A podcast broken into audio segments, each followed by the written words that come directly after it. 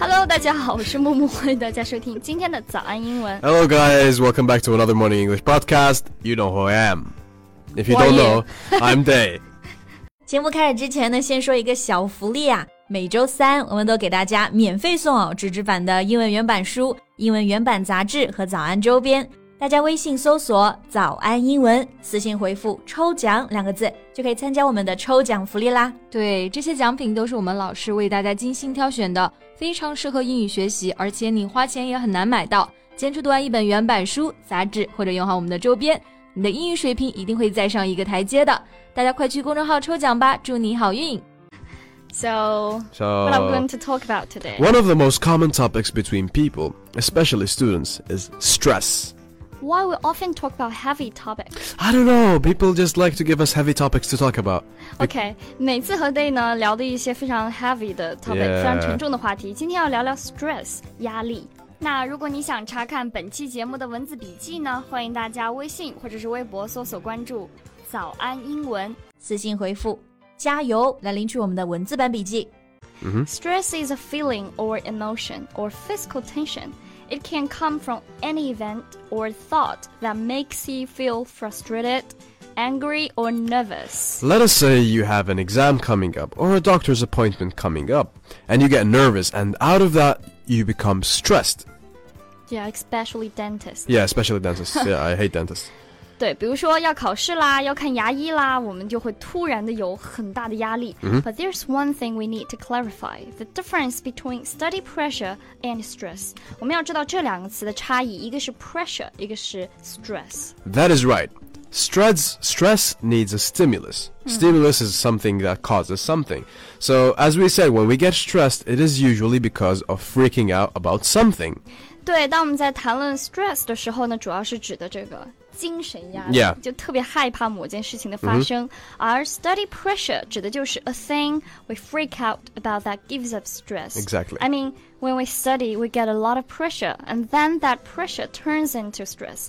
就解释一下，我们学习的压力呢，可能会带来精神的压力，就从就从一个 study pressure 转变成了一个 stress。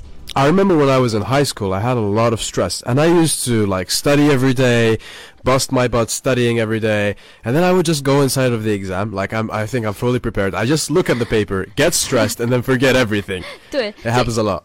一紧张的时候呢，复习的内容就全 部都给忘了。That's the thing with stress. Sometimes stress is good as a motivation, but too much of it will break you.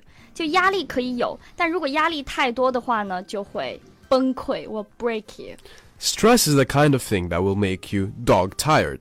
并且呢，压力会让你非常的疲累。但是，What did you say? Dog tired?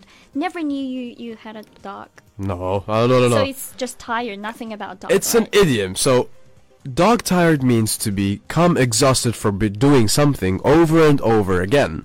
啊，所以这个 dog tired 就表示做一件事情一一次又一次，一次又一次，变得非常的 exhausted，、极度的疲劳，极度的疲倦。所以对于一些表达呢，我们直接翻译是 not correct，不是准确的，不是正确的，especially like dog tired this Yeah. kind of expressions。那这个 dog tired 就不是指狗很累，而是指人的这样一种状态，表示极度疲劳的。这需要我们怎么做呢？就要注意日常的积累。 So, we talked about dog tired. Do you know any other idioms related to that? like 啊，我要累死了，tired to death of something、啊，累死了。Actually, we have this expression in Chinese，累死了。 Uh, Like I'm tired to death of working with Day。 hey, we have the same emotions. I'm also I'm tired of working with myself. Yay! Okay, now let's just talk on the last point of our podcast. How do we cope with stress? Cope means to manage or to deal with something. What can we do to make stress manageable? 对，我们刚刚讲了这么多什么 study pressure，什么 stress，那么怎么来解决这些压力呢？我们用到这样一个词啊，解决叫做 cope with。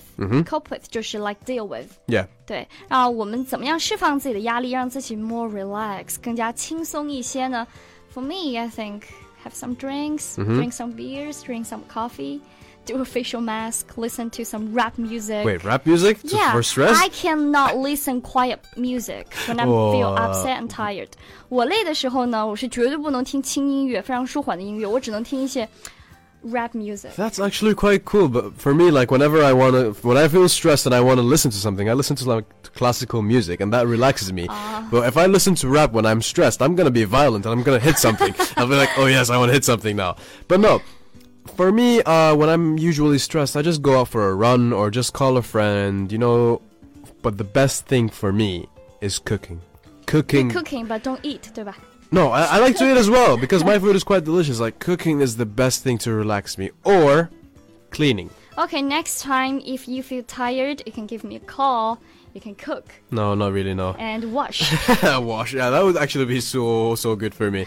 所以呢，我在累的时候就是喝一点喝一点啤酒啊，或者是喝一点咖啡啊，做一个面膜呀，然后听一些 rap music。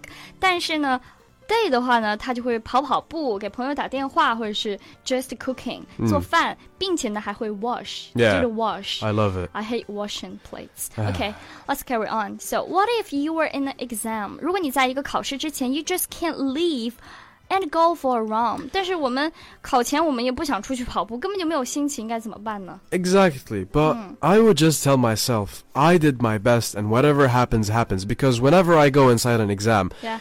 I just do my best before entering the exam. I revise, I study, and then I just reach the exam and I'll be like, whatever happens happens. This is me doing my best. Just and like let it be. Yeah, and if I fail, I fail because I know that's my best. So I would just move on to another subject. That's me. 对，所以呢，刚刚欧弟讲了这么多呢，也没有什么一个 real way to solve this problem。 Yeah, it's just my way of solving it. 对，就是一个很佛系的心态，告诉你 ，I did my best，我已经做到最好了，whatever happens happens，管它发生什么，I don't give a damn。 Yeah, it's it's like that. To be 就我 honest. 不我不 care，我不在意。嗯哼。